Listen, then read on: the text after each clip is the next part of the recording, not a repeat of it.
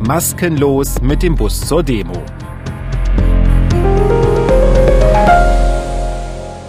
Der Titel sagt es schon, bei uns geht es heute im weitesten Sinne um Kontrollen der Corona-Schutzmaßnahmen und darüber möchte ich sprechen mit unserer MDR Thüringen Gerichtsreporterin Conny Hartmann. Conny, hi. Hallo Olli. Du hast mir wieder einen Fall geschickt und da habe ich schon gedacht, das ist eine Thematik brandaktuell und das ist eine Thematik, die wird Gerichte lange Zeit beschäftigen, weil es geht ganz grob um das Thema Maskenpflicht und daraus entstehende Verhandlungen im Gerichtssaal. Ja, genau so ist es. Es gab ja mehrere Demonstrationen, nicht nur in Thüringen, sondern bundesweit. Dort sind die Leute angereist und in einigen Bussen, das ist zumindest unser heutiger Fall, haben die äh, Leute keine Maske getragen, obwohl nach den aktuellen Corona-Schutzverordnungen Maskenpflicht herrschte. Und was sich daraus entwickeln kann, das sind tatsächlich Gerichtsverfahren, da wollen wir heute mal eine davon erzählen. Einfach so, Conny, landet ja kein Fall vor Gericht. Also erzähl mal, wie geht die Geschichte denn los? Es geht los mit einer Demonstration in Erfurt im Dezember 2020, die allerdings verboten worden ist. Also eine Demonstration gegen die Corona-Schutzmaßnahmen. Sie war verboten. Trotzdem waren Busse unterwegs an diesem Tag und zwei dieser Busse sind angehalten worden. Also Busse aus Ostthüringen mit Demonstrationsteilnehmern. Das ist, ist einfach so. Und die sind angehalten worden wegen Verstoßes gegen die Maskenpflicht. An dem Tag war natürlich auch tatsächlich viel Polizei unterwegs, weil man da ja wirklich mit Tausenden gerechnet hatte, die kommen wollten, die das angekündigt hatten in den sozialen Netzwerken. Deswegen war sehr viel Polizei so an den Ausfallstraßen unterwegs. Genau, auf den Autobahnen stehen ja, ja an Rastplätzen, ja. gucken, was da vorbeifährt ja. und sowas auch dem. Die kommen halt auch teilweise aus ganz Deutschland, was man da immer so hört. In dem Fall aus Ostthüringen und die Polizei war denen auf der Spur. Genau. Und äh, nach dem, was ein Zeuge, ich nehme das mal vorweg, äh, bei Gericht erzählt hatte, war es so, dass die Insassen eines Busses in ein Schnellrestaurant gehen wollten, da nicht reingekommen sind, weil sie keine Maske getragen haben. Und offensichtlich ist aus diesem Vorfall ist die Polizei informiert worden, da sind Busse und da tragen die Leute keine Maske. Und dann hat es eine Kontrolle gegeben. Und bei dieser Kontrolle ist was passiert, was letztendlich zu dieser Gerichtsverhandlung geführt hat. Also wir können uns das vorstellen, wirklich Raststätte, Rastplatz? Äh, nee, die sind wirklich an der Straße angehalten worden. So, ja, an, an ich weiß gar nicht, ich glaube, da ist so eine kleine Bucht, wo die Busse angehalten werden konnten, aber wirklich nicht direkt im fließenden Verkehr, also da war schon was los an dieser Straße und deswegen war es auch so, das hat ein Polizeibeamter dann im Zeugenstand gesagt, wir haben die Busse angehalten und wir haben gesagt, es darf niemand aussteigen, weil eben da fließender Verkehr war. Wir wollten nicht, dass da jetzt 40, 50 Leute vielleicht draußen stehen und vielleicht noch einer auf die Straße tritt. Deswegen haben wir gesagt, bitte alle im Bus bleiben. Wir kontrollieren jetzt die Ausweise. Das ist natürlich das gute Recht der Polizei, aber so einfach war es wahrscheinlich dann nicht. Also einer aus dem Bus hat sich gegen diese Maßnahme gewehrt. Wie, erzähle ich gleich noch. Und hat deshalb einen Strafbefehl bekommen wegen Widerstandes gegen Vollstreckungsbeamte. Geldstrafe und er ist gegen diesen Strafbefehl vorgegangen. Er hat dann Einspruch eingelegt und deshalb, weil die Leute wohnen zwar alle woanders, aber gilt das Tatortprinzip. Erfurt deshalb das Amtsgericht Erfurt zuständig. Ah, Tatortprinzip interessant. Das heißt, da, wo die Straftat stattfindet, ja. da wird verhandelt. In 95 Prozent mhm. der Fälle bei Jugendlichen, wenn jugendliche Straftaten bestehen, da gibt es die Ausnahme, dass das Wohnortprinzip gilt, weil da steht ja der Erziehungsgedanke im Vorteil und da muss das Umfeld, das Private durchleuchtet werden und deshalb gilt da das äh, Wohnortprinzip, aber normalerweise gilt Tatortprinzip. Soweit die Vorgeschichte. Gleich gehen wir rein in den Gerichtssaal und damit spannenden Zeugenaussagen. Okay, dann mal los. Schauen wir rein in den Gerichtssaal.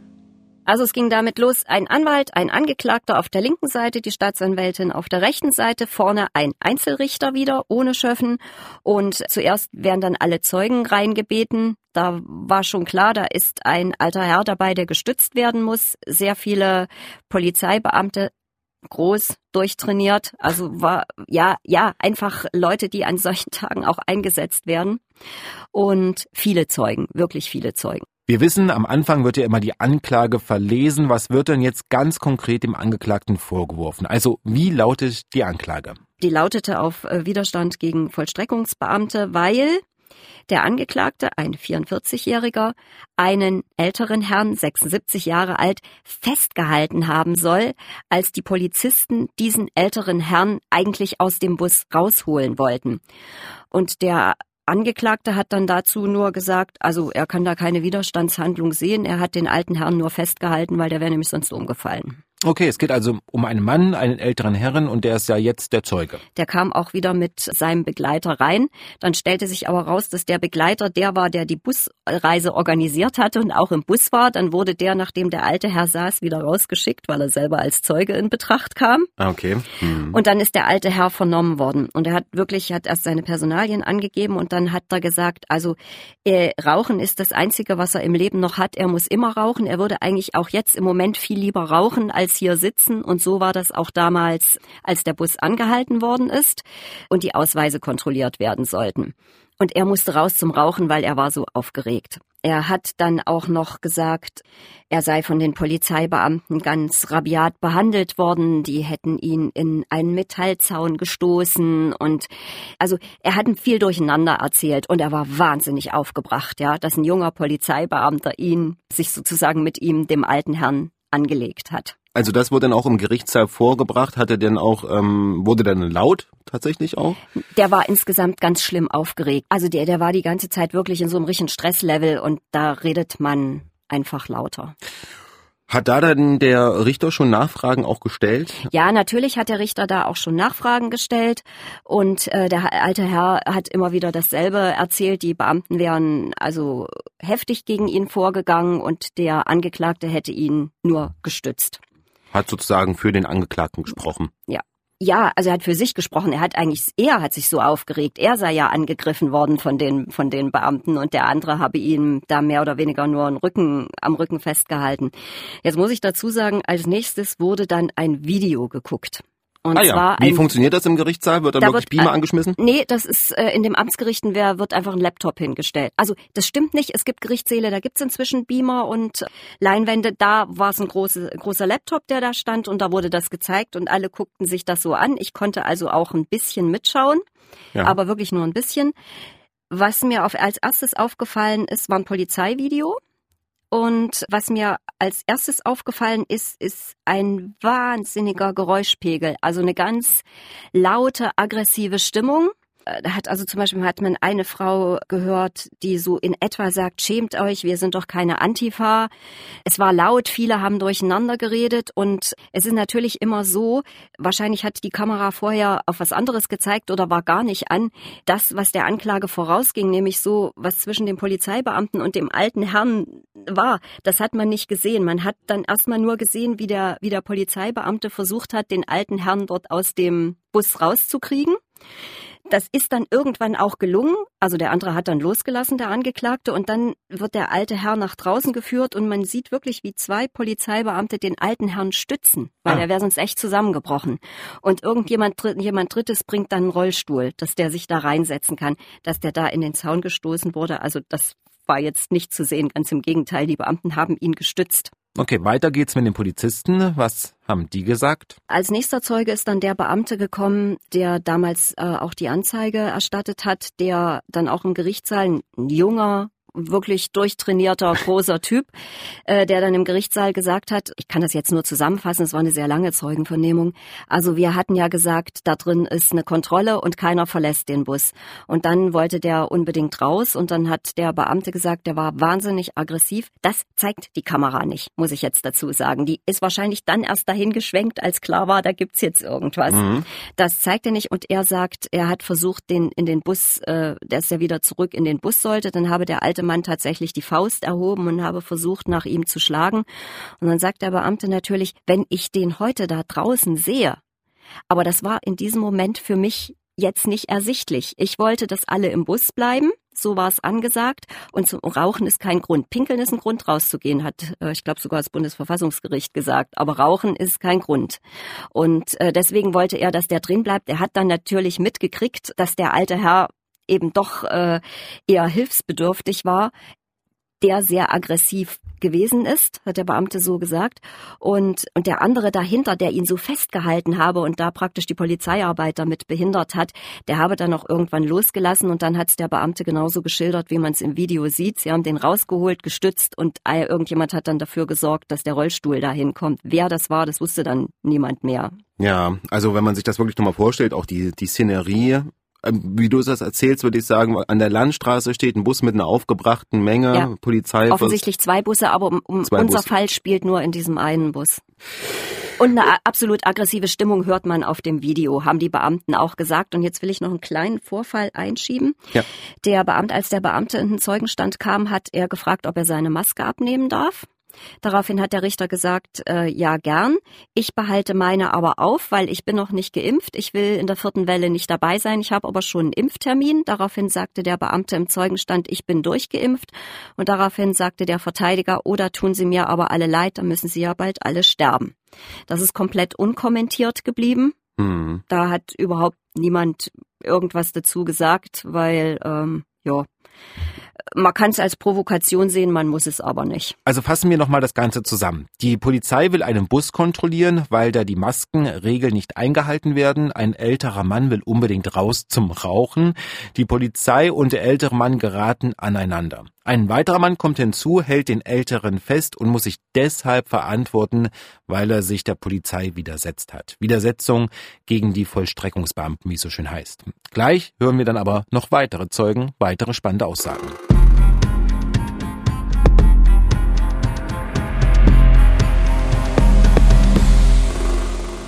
Wir haben jetzt gehört, ähm, der ältere Mann war da. Dann kamen noch zwei weitere Beamte, die jetzt auch der nicht konkret gesehen, ganz konkret gesehen hatten, was da los war, die einfach nur gesehen haben, dass es da eine, ja, eine, also eine verbale Auseinandersetzung, aber auch ein Gefuchtel gab aber jetzt nicht so ganz konkret was dazu sagen konnten. Für mich sehr beeindruckend war ein Polizeibeamter, nämlich der, der in den Bus äh, gehen musste und die Ausweise kontrollieren musste. Hm. Der hat das sehr. Haben die, dann, haben die dann gemacht, ja? Ja, ja, ja, natürlich, natürlich. Hm. Ich gehe auch davon aus, dass es da wahrscheinlich Bußgeldbescheide wegen Verstoßes gegen die Maskenpflicht gab für alle Leute. Also davon gehe ich auch aus. Auch da kann man ja wieder Rechtsmittel dagegen einlegen. Also ich könnte mir vorstellen, dass die Amtsgerichte sehr belastet sind. Das wird nochmal eine ganz andere Welle, nämlich Monaten. Äh, und, und der Polizeibeamte, der hat das also sehr, sehr, sehr zurückhaltend geschildert und hat gesagt, also die Stimmung war jetzt nicht freundlich gegenüber den Polizeibeamten. Er habe sich, obwohl er in Uniform da war, sehr, sehr oft nochmal rechtfertigen müssen, wieso er überhaupt befugt sei, Ausweise zu kontrollieren und ob er überhaupt bei der Polizei war. Und ähm, zusammen äh, mit diesem Video, wo man eben diesen Lärm hört, kann ich mir schon vorstellen, dass das keine schöne Situation ist. Jetzt kommt noch der Organisator zum Wort. Was hat der zu der ganzen Nummer hier gesagt? Er hat die Busse organisiert. Er hat auch eine Maske getragen im Bus, obwohl er einen Attest hat, dass er eigentlich keine tragen musste. Der war sehr ruhig und zurückhaltend und hat äh, im Grunde genommen gesagt, ja, wir sind dann kontrolliert worden. Und er hat auch nicht so wirklich mitbekommen, was sich da an der Tür abgespielt hat. Er hat halt nur gesagt, ja, also der alte Herr ist wirklich ähm, auf auf Stütze und und und Rollstuhl angewiesen. Der ist körperlich nicht gut drauf. Daraufhin hat der Richter dann ge gesagt, gefragt, ob man das nicht vielleicht anders lösen könnte, dieses Verfahren, weil es wäre ja wirklich, ist ja wirklich zu sehen, dass der alte Herr jetzt kein Gegner für den Beamten gewesen wäre. Und daraufhin hat aber die Staatsanwältin gesagt, nee. Das, da stimmt sie nicht zu, einer Einstellung des Verfahrens gegen eine Geldbuße. Nein. Also ich erlebe das manchmal, wenn Sachen eingestellt werden, gerade bei so Sachen, wo Polizeibeamte betroffen sind, dass die das draußen dann nicht so toll finden, wenn sie wieder auf dem Gang sind. Das ist äh, so eine Erfahrung, die ich natürlich auch mache, weil die mal müssen sich auch die Mühe machen, das anzuzeigen. Und ich mag mir tatsächlich gar nicht vorstellen, äh, welchen Anfeindungen die gerade in solchen Aktionen ausgesetzt sind. Staatsanwältin sagt nein. Äh, Staatsanwältin äh, Anwältin sagt nein. hätte äh, Anwalt hätte zugestimmt, Verteidiger. Bei so weit sind wir nicht gekommen, ah. weil die Staatsanwältin schon nein gesagt hat. Ich muss ja ganz ehrlich sagen, bis jetzt ist mir noch nicht klar, ob der Angeklagte verurteilt wird oder freigesprochen wird. Das hören wir gleich.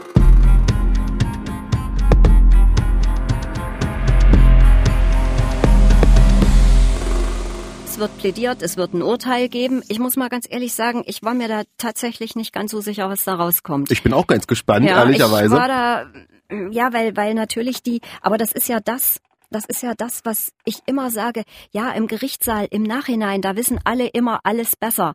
Oder man weiß es selber auch besser. Aber in, in so einer hektischen, aggressiven Situation, das, da denke ich dann auch immer, da müssen wir einfach ein bisschen vorsichtig sein mit unserer Einschätzung. Weil klar, da weiß ich dann, der, der wäre umgefallen. Es wäre wirklich so wahrscheinlich gewesen, der wäre umgefallen, wenn er nicht festgehalten worden wäre. Aber man hat halt auf dem Video auch so diese, diese Aggressivität gehört. So, also es wird plädiert. Staatsanwältin hat eine Geldstrafe wieder beantragt und der Verteidiger hat natürlich Freispruch beantragt. Er hat dann äh, noch so drauf abgestellt, dass es doch eigentlich naja, eine, eine Schande hat er nicht gesagt, aber so ähnlich wäre, wie dass ein junger Polizeibeamter einen alten Herrn so behandelt und dass er sich dafür schämt, für solche Polizeibeamte Steuergelder zu bezahlen und hat dann Freispruch beantragt. Du weißt ja inzwischen im Amtsgericht ist es dann bei einer Einzelrichtersache nicht so, dass irgendjemand rausgeht, um sich zu beraten. Das macht ja der Einzelrichter mit sich selber aus, hat ja. dann noch ein paar Minuten gedauert und dann ist das Urteil gesprochen worden. Es gab die Geldstrafe, 1000 Euro. 1000 Euro Geldstrafe. Ah, ich habe was vergessen. Vorher ging es noch um die Voreintragung des Angeklagten. Da war tatsächlich was im Strafregister nicht viel, zwei Sachen. Unter anderem aber der berühmte 86a, das ist Verwenden verfassungsfeindlicher Kennzeichen. Mhm. Das ist nichts Einschlägiges in dem Fall. Und der Richter hat dann auch die Geldstrafe auf 20 Tagessätze festgelegt. Das ist ganz, ganz gering. Ja. Äh, und er hat gesagt, er hätte auch 15 gemacht, weil er die Schuld wirklich als ganz gering erachtet.